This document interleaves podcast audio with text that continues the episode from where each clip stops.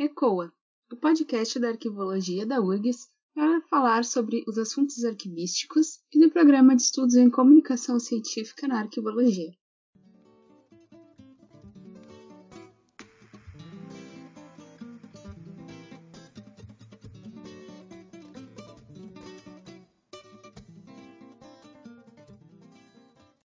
Eu sou a Juliana Horta e este é o terceiro episódio da série Hábitos Arquivístico. E o tema de hoje é sobre os eventos internacionais que impactaram a arquivologia. Como sabem, nesta série contamos com a presença da agora doutora Ivna Flores. Olá a todos, mais uma vez agradeço uh, a oportunidade de falar um pouco mais sobre arquivologia. É, queria abrir o episódio de hoje dizendo que estamos em plena Semana Nacional de Arquivos e o que, o que melhor na Semana Nacional de Arquivos para falar de eventos, né? Eventos que impactaram e continuam reverberando na história da arquivologia na atualidade. Queria falar, antes de falar dos três eventos que, que foram selecionados para hoje, queria contextualizar, contextualizar vocês sobre o Dia Nacional, o Dia Internacional, né, de Arquivos, que foi absorvido aqui no Brasil como Semana Nacional de Arquivos. Então, esse dia ele foi é, escolhido, criado, numa assembleia do Conselho Internacional de Arquivos em novembro de 2007. E o dia 9, é, esse dia, né, o dia 9, como sendo o Dia Internacional de Arquivos, foi homenagem é, ao dia de criação do próprio Conselho Internacional de Arquivos. O Conselho Internacional de Arquivos foi criado em 1948, no dia 9 de é, junho, é, patrocinado, vamos dizer assim, pela Unesco.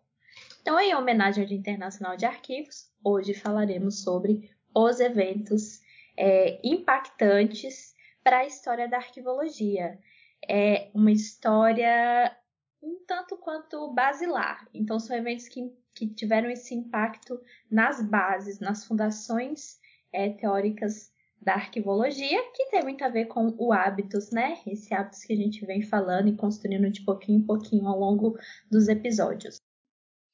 Legal. Bom, então vamos começar aí pelo começo. Qual foi o primeiro congresso de impacto? A gente sabe que teve vários, né? Mas qual foi o primeiro congresso de impacto? E, e quais eram as suas principais demandas? Então, o primeiro congresso que eu quero uh, relatar para vocês, ele aconteceu em 1910 em Bruxelas. E o nome em português dele é Congresso Internacional de Bibliotecários e Arquivistas. E o próprio nome já nos diz um pouco do que acontecia à época na nossa área, bibliotecários e arquivistas. Era uma época, gente, que parte dos arquivos se centralizavam nas bibliotecas nacionais. As bibliotecas nacionais é, se estabeleceram, muitas delas antes do próprio arquivo o Arquivo Nacional Francês, que é o primeiro arquivo nacional do mundo, ele antes de ser Arquivo Nacional Francês, ele funcionava como uma seção, um departamento dentro da Biblioteca Nacional. Então era uma época em que arquivos e bibliotecas tinham essas fortes interlocuções. Não à toa que os arquivos nesse, é, neste período, períodos anteriores e neste período, eram de certa forma organizados por temas, por assuntos. E esse foi um dos pontos principais de discussão é, e de debate durante esse congresso de 1910. Ele começou dia 28 de agosto e foi até o dia 31, e ele contou com a participação do Samuel Miller, que é um dos arquivistas holandeses. Ele estava na comissão organizadora, junto com outras pessoas, junto inclusive com o Cuvelier, que é uma figura ali na França que se relacionou com Nathalie de Vali do respeito aos fundos. Então era a, a, junção assim da nata, né, da nata arquivística da comunidade é, é, arquivística em Bruxelas para discutir é, a arquivologia. Esse evento ele, ele teve algumas sessões, algumas dedicadas é, a, a bibliotecas, a questões relacionadas à biblioteca, à documentação, e outras sessões é, dedicadas é, aos arquivos. pela, pelos anais, eu consegui acessar né, os documentos primários, né, as fontes primárias desse congresso, nas listas de presença não há registro de participação de brasileiros. Foram é, participantes mais uh, pessoas ali é, da Europa. No entanto, consta é, na comissão permanente do Congresso, ou seja, na comissão que decide as questões do Congresso, entre um Congresso e outro, constava o nome do Manuel Cícero, que era o nosso diretor é, da Biblioteca Nacional aqui do Brasil. Constava também o nome do Alcebiades Furtado, que era o diretor do Arquivo Nacional aqui no Brasil. Do, do na época, arquivo, arquivo ainda público, né? É, no Brasil. É, os dois estavam nessa comissão mais um servidor chamado Alexandre, que era servidor ali do Arquivo Nacional da área de restauração. Então, muito embora não, não tenham participado presencialmente, participavam das discussões de organização é, do Congresso. É, como eu disse, ele era organizado em três sessões. A primeira sessão dele foi dedicada aos arquivos. Essa sessão levantou 13 perdão, levantou 25 questões relacionadas é, é, aos arquivos, questões da, das mais diversas ordens: publicação de documentos, arquivos históricos, arquivos administrativos. Eu vou me apegar à questão número 13, que falava sobre origem, gênese e proveniência é, dos arquivos.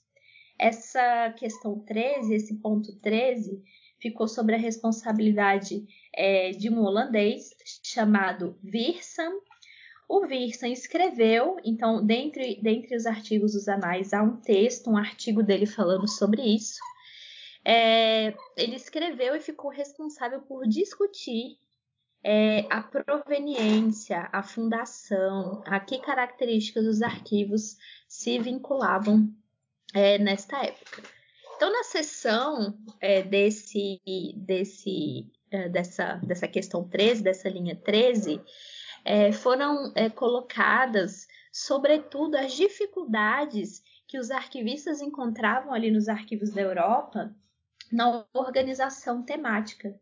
E eles afirmam que esta organização temática prejudicou os arquivos, prejudicou a, a organicidade e que até então, depois da enunciação, né, depois dos fundos e do respeito é, aos fundos, eles tiveram muitas dificuldades de é, retomar a organicidade. O que, que a gente uh, traz desse, desse congresso, assim como o corpus, né, a marca que ele deixou para a arquivologia?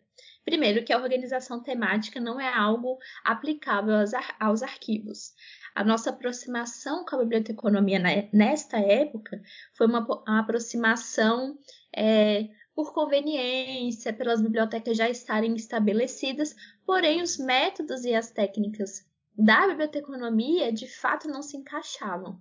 Então, organizar lá segundo os, o, o, as normas da biblioteconomia, das bibliotecas, é, não, não, não, não cabiam, né? Não, não, não, se encaixavam muito bem aí nesse contexto é, dos arquivos.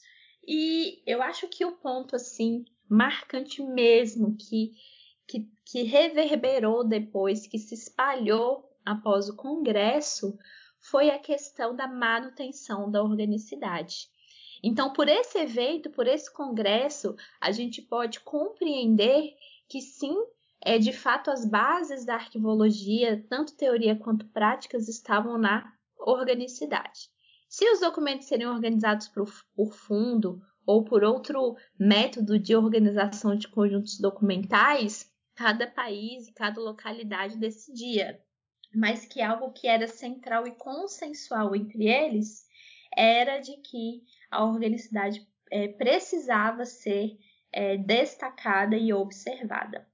É, a classificação de documentos é, foi é, também discutida e os, os, uh, os, arquivistas, e aí quem estava nessa, nessa sessão né, de, de discussão eram arquivistas de Viena, da Itália, arquivistas americanos, arquivistas da Holanda, é, arquivistas da, ali da Alemanha, arquivistas da antiga Prússia, né? Eu falo Holanda, mas que na época era, era ainda Prússia. É, eles trazem a classificação como ponto central para a organização é, dos arquivos e para a manutenção dessa organicidade. Então, é como se a classificação fosse a principal etapa é, para a organização dos arquivos, para manutenção da organicidade e para e a recuperação desses documentos, uma vez que eles estavam é, organizados. Cabe destacar também que nesta época o foco ainda estava muito nos documentos históricos, mas nesse congresso já se vê nas discussões é esse, essa preocupação também com os documentos que estavam em produção, né, em curso, o que a gente chama hoje de documentos de valor administrativo. Quanto à visão francesa, que era o boom, né, a tendência da época, alguns países fazem algumas uh, críticas a ele ressaltando que, respeito aos fundos, foi algo construído para a realidade francesa e que, de certa maneira, eles tinham dificuldade de aplicar o fundo francês nos países e nos acervos que eles trabalhavam. Então, chegou-se à conclusão que o fundo é uma, uma das possibilidades de organização dos conjuntos documentais, mas que ele não era é, o único, inequívoco, é, inequívoca forma de organizar os conjuntos documentais. Então, acho que foram essas as grandes marcas desse evento para é, a arquivologia. E é um evento que tem mais de 100 anos, né, Se a gente Sim. pensar bem, assim, e tem umas pautas bem contemporâneas, né? Uh, achei interessante de destacar essa questão, né, da a influência da, da ciência francesa na, na brasileira, né? na, na, ciência brasileira, porque é, era algo muito comum no século XIX e início do XX. Então, acho que, que, seria algo bem interessante se, se caso alguém tivesse né, interesse de pesquisar essa questão da, da, da influência da, dos pesquisadores, dos arquivistas franceses na, na, na, nos nossos arquivos né, brasileiros. Não Tem sei até que ponto.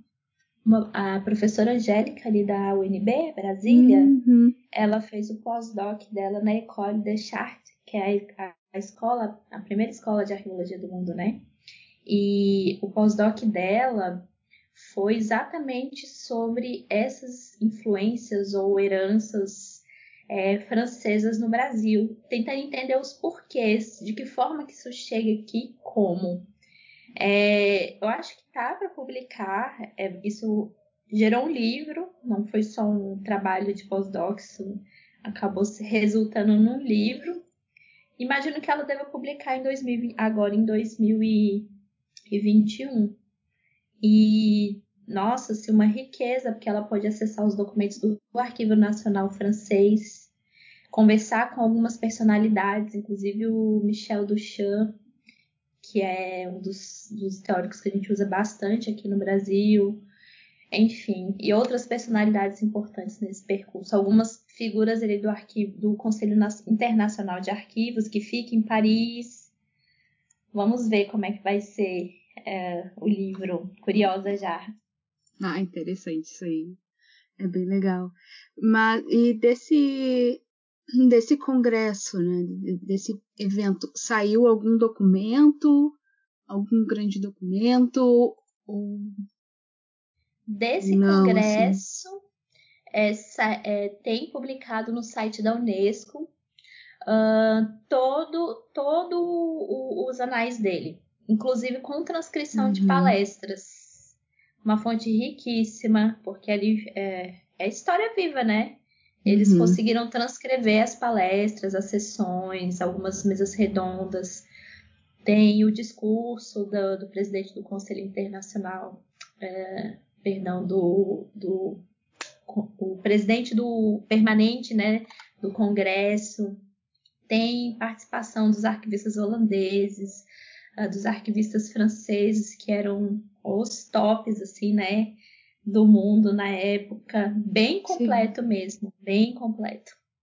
É porque a gente está falando aqui de um, um congresso uh, de 1910, uma coisa que, que, parece tão distante, né? Mas tem pautas que parecem ser bem atuais. Uh, já o outro evento que a gente vai falar, ele ocorre no, no momento pós-guerras mundiais, né? Em que os arquivos eles foram abalados pela explosão dos documentos por conta das guerras, os novos estados, as novas políticas, né? Então, vamos falar um pouquinho mais sobre esse segundo evento, né? O que, que ocorreu nesse evento que impactou a arquivologia daquele momento em diante? Então, esse próximo evento, ele aconteceu em 1964. Ele tem no título, por título, Congresso Internacional de Arquivos, organizado pelo Conselho Internacional de Arquivos. Esse, esse congresso ele continua acontecendo até hoje. O próximo, inclusive, é em Abu Dhabi. É, vai, ser, vai ser remoto, então possibilita que a gente possa participar com mais facilidade, né? Ele ocorreu em setembro, também uh, em Bruxelas.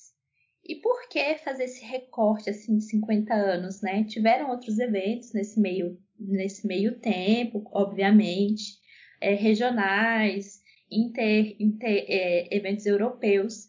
Mas esse evento, ele, ele, ele tem a sua, a sua, sua marca, né?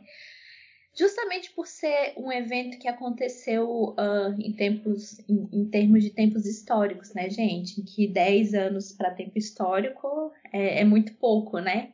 Para termos de tempo histórico, um evento que é, recebe muitas é, muita consequência, né, muita sequela da guerra. A gente sabe que depois das duas guerras, é, a gente teve uma explosão na produção de documentos, é, explosões de documentos que, que vislumbraram é, registrar né, tudo que. To, todos os estados que foram refeitos, todas as novas políticas que, que foram refeitas né, nesses contextos pós-guerra, novos governos, novos espaços é, é, territoriais.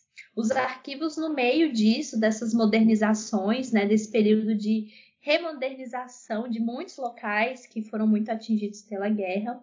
Novamente, a Europa, ainda de certa forma na área de arquivos, tinha esse grande peso né, para a arquivologia, muito embora os Estados Unidos já estava no ar aí nesse período, Lembrando que, assim, fazendo um paralelo, né, nos anos 60, a arquivologia americana já estava ali delineando a teoria das três idades. Também fruto, a teoria das três idades é um, um dos frutos arquivísticos, vamos dizer assim, da Segunda Guerra Mundial. Então, a Europa ainda tinha o seu espaço, o seu peso, mas outras potências arquivísticas despontavam é, é, no mundo. Não é à toa que grande parte é, das discussões e dos textos é, de, desse congresso de 64 eles estão é, registrados é, na revista, numa revista americana, uma revista científica americana chamada The American Archivist, e também estão registrados no 14º volume da revista é, Archivum, que é a revista do Conselho, era a revista do Conselho Internacional é, de arquivos. Neste evento, é, tivemos a participação de pessoas do mundo todo, já foi um evento mais, mais participativo assim, em termos de variedade. Não há registros de brasileiros que participaram desse evento. E é, te, teve também é, títulos honorários, por exemplo, Schellenberg. Schellenberg recebeu um título é, honorário nesse, nesse evento. É, os documentos desse evento eles estão é, mais completos, eles estão disponíveis no Arquivo Nacional Francês, ali no fundo do Conselho Internacional é, de Arquivos. Já na abertura, o, o, a pessoa, né, o Henri Jane, ele fala sobre essas questões e essas consequências desse momento pós-guerra, sobretudo nas questões culturais e científicas, que, que tiveram grande impacto no modo de funcionamento do ICA, do Conselho Internacional é, de Arquivos.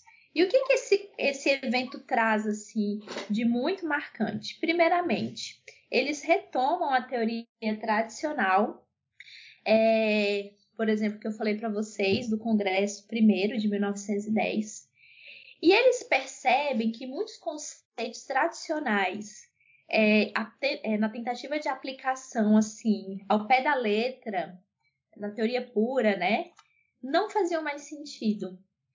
Então, é, há uma proposta de é, ressignificar, reelaborar alguns conceitos nesse conceito, nesse momento pós-guerra, é, nesse mundo, né, e nesse contexto de documentos é, não só apenas históricos agora, mas documentos também administrativos. Nessa época a gente já tinha essa questão dos valores documentais, então essas divisões de valores, informativo, é, histórico, é, cultural, jurídicos, fiscais, administrativos, isso, isso já, já estava melhor é, delineado. E percebe-se que alguns conceitos fixos e puros é, já não cabiam mais nesses, nesse contexto de documentos e diversos valores.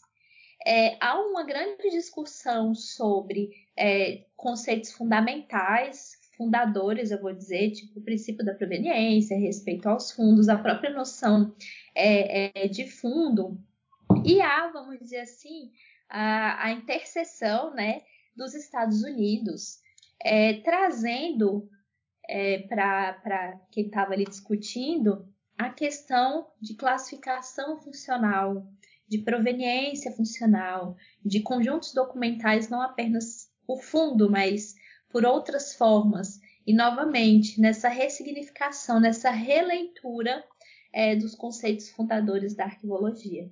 Então vamos dizer assim que é um período de modernidade e de modernização. A gente sabe que a ciência social, acompanha a sociedade. Uma vez que a sociedade está vindo num momento pós-guerra, e, e, e, esse momento pós-guerra resultando na reformatação de estados, reformatação de políticas reformatação de democracias, os arquivos consequentemente acompanham esse movimento. Então, temos também uma reformatação dos arquivos, uma reformatação da forma de enxergar os arquivos, uma reformatação de ler e aplicar os conceitos tradicionais. Então, esse congresso registra essas discussões, registra essas reformatações e essa modernização é, ter em vista não apenas os documentos históricos, a memória e o patrimônio, mas tendo em vista os demais documentos administrativos de produção é, atual, de trâmite na, é, naquele período, enfim, documentos que estavam ainda em curso, em decurso nos departamentos e nas sessões estatais. É, quero dizer também que o que há de semelhante, ou vamos dizer assim, de entendimento semelhante ao Congresso de 1910 é o reforço à organicidade. A organicidade é também reforçada com muita veemência e muita firmeza é, nesse Congresso. E um reforço que ganha também um reforço geográfico. Em 1910, a gente tinha uma participação muito mais europeia. Agora, em 1964, já é um reforço que ganha também as Américas, que ganha a Oceania, a Austrália, que ganha o mundo. Então, a gente percebe que uh, é, esse congresso representa também a, vamos dizer assim, a estabilização da arquivologia nos seus próprios conceitos, na sua própria forma de se é, enxergar. Interessante é que é, alguns conceitos eles precisam ser reforçados, né? E, e, nada é imediato. Não que esteja caminhando a, passos muito lentos, mas nada é imediato. Há uma reação ao que está acontecendo. Então, não vai ser de uma hora para outra que as coisas vão acontecer. Então, acontece um congresso né, em que se vai pensar, vai repensar toda a estrutura, porque há, uma, há um boom, há uma massa documental que se acumulou e que precisa, então, é, de um novo planejamento. Acho que, que é basicamente isso, né, Ivna? Então, a arquivologia ela também precisa, de certa forma, se reinventar. E de tempos em tempos isso acontece, né? Sim, e assim, destacando que esse contexto de guerra mundial, ele, ele tem duas perspectivas, assim, né, no tocante dos documentos. A gente tem os documentos históricos, que são documentos medievais, antigos, da antiguidade, que no período da, de, de guerra, muitos deles foram dispersados pela guerra mesmo, destruídos, queimados ou levados para outros locais. E tem, uh, durante pós-guerra, esses documentos novos, inclusive documentos registrados em novos suportes. A gente já tem aí fita, a gente já tem vídeo nesse período. Então há novos suportes também. Então, Sim. Então esse congresso ele acontece nesse momento em que é, nesse período, nesse tempo histórico, tá, gente? Nesse tempo histórico, novos suportes, novos documentos é, sendo produzidos sobre novas políticas e novos estados, e essa necessidade, essa precisão de retomar esses fundos dispersados é, é, durante a guerra, esses fundos é, antigos. E sim, a gente acompanha os acontecimentos históricos e os acontecimentos é, sociais. Nessa questão de repensar e uh, se reinventar de, de certa forma, né? Aí vem o nosso terceiro congresso, né? que já vai ocorrer lá nos anos 1990. Então, como eu estava pensando, né? de tempos em tempos a gente precisa, né? A arquivologia ela precisa uh, repensar os seus conceitos. Então, é, é, nesse período que ocorre a explosão da internet né? Ali nos anos 80, 90. E é, com essa explosão da internet aumentam as questões sobre o universo digital e aonde é que ele nos leva. Né? Então, como é que esse ter nosso, com, nosso terceiro congresso aí, Vina, uh, assume essas pautas sobre internet, sobre o mundo digital, a era digital? Então, aí fazendo um pulo, né, histórico para os anos 90, o terceiro congresso é o congresso de 1993. É, ele aconteceu em Estocolmo, é, promovido pelo Arquivo Nacional Suíço em comemoração a é, ano 375. Então, ele estava fazendo aniversário de 365 anos, promoveu o congresso lá. É, ele foi registrado num livro, então as discussões feitas nesse congresso foi registrada num livro com 12 artigos com autores de diversas partes do mundo, é, Finlândia, Roma, Suíça, Estados Unidos, o próprio ICA. E ele tem como ponto central essa redescoberta. Redescoberta de conceitos, redesco redescoberta de papel, redescoberta de posicionamentos e de novo, mais uma vez a gente se reformulando, né, se modernizando.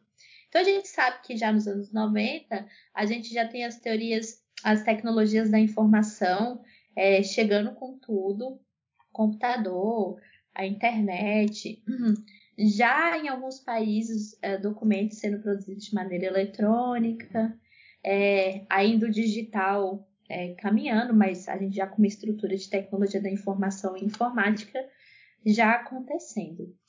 É, os pesquisadores se veem né, nesse, nesse novo contexto e eles começam a, a voltar aos conceitos, né?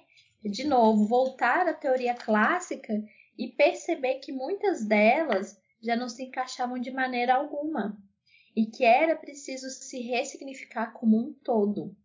E eles entendem que muitos conceitos nessa nova, nessa nova era, nessa né, era da tecnologia, eles não seriam mais aplicados de maneira física aos documentos. Seriam aplicados de maneira é, intelectual, ou seja, apenas em conceito, apenas em, em essência. E é nessa perspectiva que a comunidade se coloca é, nas discussões. Então, eles trazem, por exemplo, autores clássicos como Hilary Jackson, é, que escreveu seu manual lá em 1922 no Reino Unido, ainda no contexto da Primeira Guerra, olha só quanto tempo. E eles começam a ressignificar e reposicionar esses conceitos. Então, por exemplo, o que Hilary Jackson falou em 1922, nessa nova formatação, né, nessa nova ressignificação, se torna, por exemplo, as características dos documentos arquivísticos digitais que a gente conhece hoje. Se torna cadeia de custódia. E isso foi feito com vários autores, vários pesquisadores clássicos e vários conceitos clássicos. O princípio da proveniência, por exemplo, ele é, ele é visto e compreendido e aplicado em essência, ou seja, por meio de tecnologias, é, por meio de descrição, né, por meio de metadados, a gente estabelecer esses, esses contextos administrativos, esses contextos funcionais dos documentos. Então, o que marca é, esse congresso é essa apropriação é, por, por parte da comunidade de questões tecnológicas para dar conta de questões arquivísticas e utilizar essas questões tecnológicas a nosso favor. Utilizar essas questões tecnológicas para fazer esses emaranhados contextuais que os arquivos é, é, precisam. Em termos de classificação, é, entendeu-se que em suportes é, é, digitais essa classificação mais do que nunca se torna é, singular, importante e inseparável dos conjuntos documentais. Imagine num banco de dados, num sistema, se a classificação não ocorrer, é, é, a bagunça né, e a indisponibilidade desses documentos, dessas informações que são produzidas. Então, a classificação se torna e, e ganha essa força né, de ser central, de ser importante é, proveniência, fundo, são também ressignificados é, com essas novas visões, essas novas formas de aplicação. E a tecnologia da informação chega não para nos atrapalhar, mas é, para nos ajudar e para serem ferramentas é, nos arquivos em prol do que? Organicidade. Então, o que a gente tem de comum entre os três congressos, embora os seus lapsos né, temporais e os seus momentos históricos diferentes, é essa questão da organicidade. O que a gente observa também entre os três é que não, não há dúvida, gente, que a arquivologia acompanha os acontecimentos históricos e sociais. Sociedade muda, nós mudamos em seguida junto os acontecimentos históricos nos atingem o mundo, a humanidade nos atingem também. É, o que é isso? Nada mais é do que esse hábitos que a gente conversa a todo momento, esse transcendental histórico. A história influenciando a maneira pela qual conduzimos as nossas práticas. Os acontecimentos sociais também influenciando a maneira como a gente enxerga a arquivologia, os documentos é, e os arquivos. Isso que eu peguei o recorte de três eventos. Nós tivemos centenas, milhares de eventos ao longo dos anos. Aqui no Brasil, por exemplo, a gente contou né, com os congressos brasileiros de arquivologia, que hoje não é mais Congresso Brasileiro de Arquivologia, é o CNA, Congresso Nacional é, é, de Arquivologia.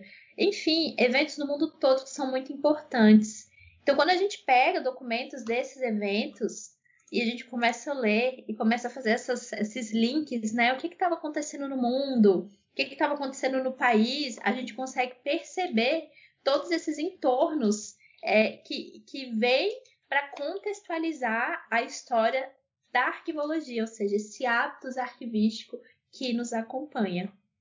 Como esses eventos científicos são importantes, né?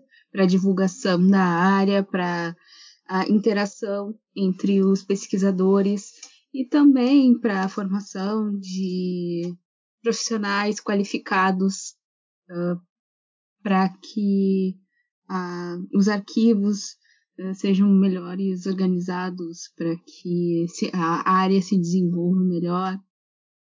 Essas questões são muito importantes. Né?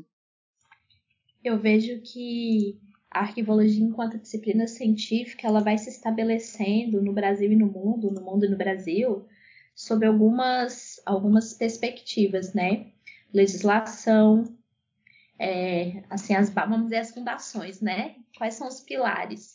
Eu diria que é, é legislação, profissão, e aí a profissão, tanto na regulamentação da profissão, reconhecimento do Estado daquela profissão, quanto na formação, cursos. Os cursos é, que viabilizam a regulamentação, sabe? Acho que caminham é, meio que juntos, assim. Então, essa, essa questão da profissão, produção científica, registros científicos, e eu colocaria eventos, que o evento é o lugar onde a gente meio que consegue dar uma liga e juntar todos esses outros, né?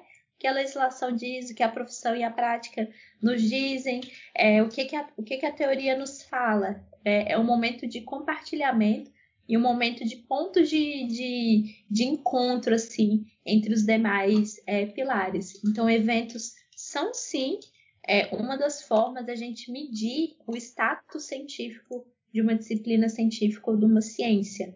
Quantos eventos aquela ciência fez? Quais foram as discussões colocadas nesses eventos. E isso uh, traz corpo para esse corpus é, científico.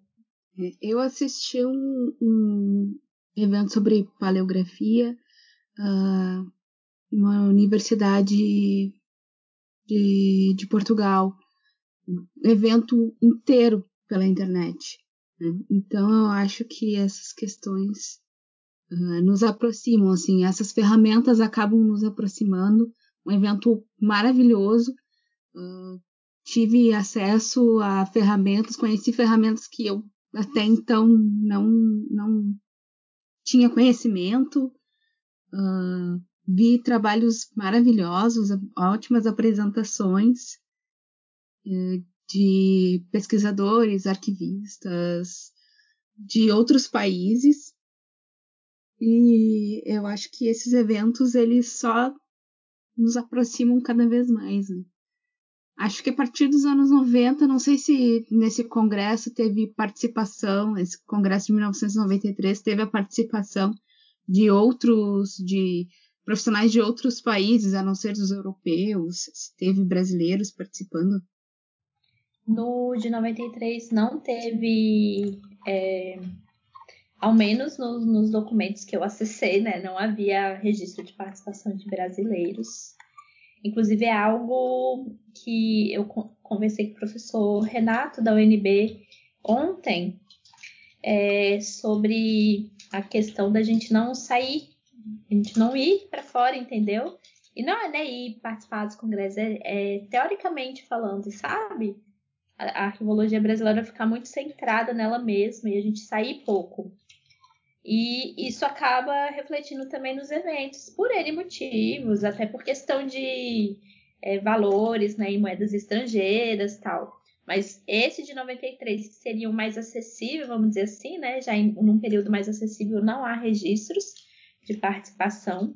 Há registro de participação de pessoas dos Estados Unidos e da América do Sul, não da América do Sul, América Central, do México não tem registro de participação da América do Sul, e aí o Brasil se inclui nessa. Mas tinha gente do mundo todo, Dinamarca, França, Suíça, é, Estados Unidos, tinha Canadá, Holanda, Finlândia, Itália, ali na Europa, a Europa em peso, né? É, na Europa tem sempre. a Europa é, é impressionante. Ivana, gostaria de fazer alguma Consideração final? Gostaria de novo de agradecer e convidar a todos os ouvintes a buscarem né, a história dos eventos. É muito interessante, é mais uma fonte. Aqui no Brasil, como eu falei, a gente teve o CBA, o Congresso Brasileiro de Arqueologia. Hoje a gente tem o CNA. Os CBAs, uh, os documentos relativos aos CBAs, eles, parte deles estão ali no Arquivo Nacional, parte em alguns sites, parte registrados na revista Arquivo e Administração, de uma riqueza, gente, de, um, de, uma, assim, de uma delicadeza com a arquivologia brasileira e merecem ser lidos e merecem ser estudados. É, o nosso, a nossa proposta de trazer o hábitos arquivístico é uma proposta da gente entender esse nosso percurso histórico, esse nosso transcendental é, histórico. E esse transcendental explica muita coisa da nossa atualidade. Então, fica o convite para vocês e fica o convite também para escutar os próximos episódios, que a gente já começa a falar uh, dos autores, vamos entrar no momento fofoca arquivística, contar os babados dos autores famosos, por onde passaram, o que fizeram. Oba! Então fiquem ligados aí nos próximos episódios. E vamos encerrando mais um episódio da série Hábitos Arquivísticos que integra o nosso podcast, um projeto da Arquivologia da Universidade Federal do Rio Grande do Sul, para dar voz à arquivologia e o pensar fora da caixa. Até o próximo episódio. Sigam a gente nas redes sociais, ecoa.uris. E se você gostou, não deixe de compartilhar.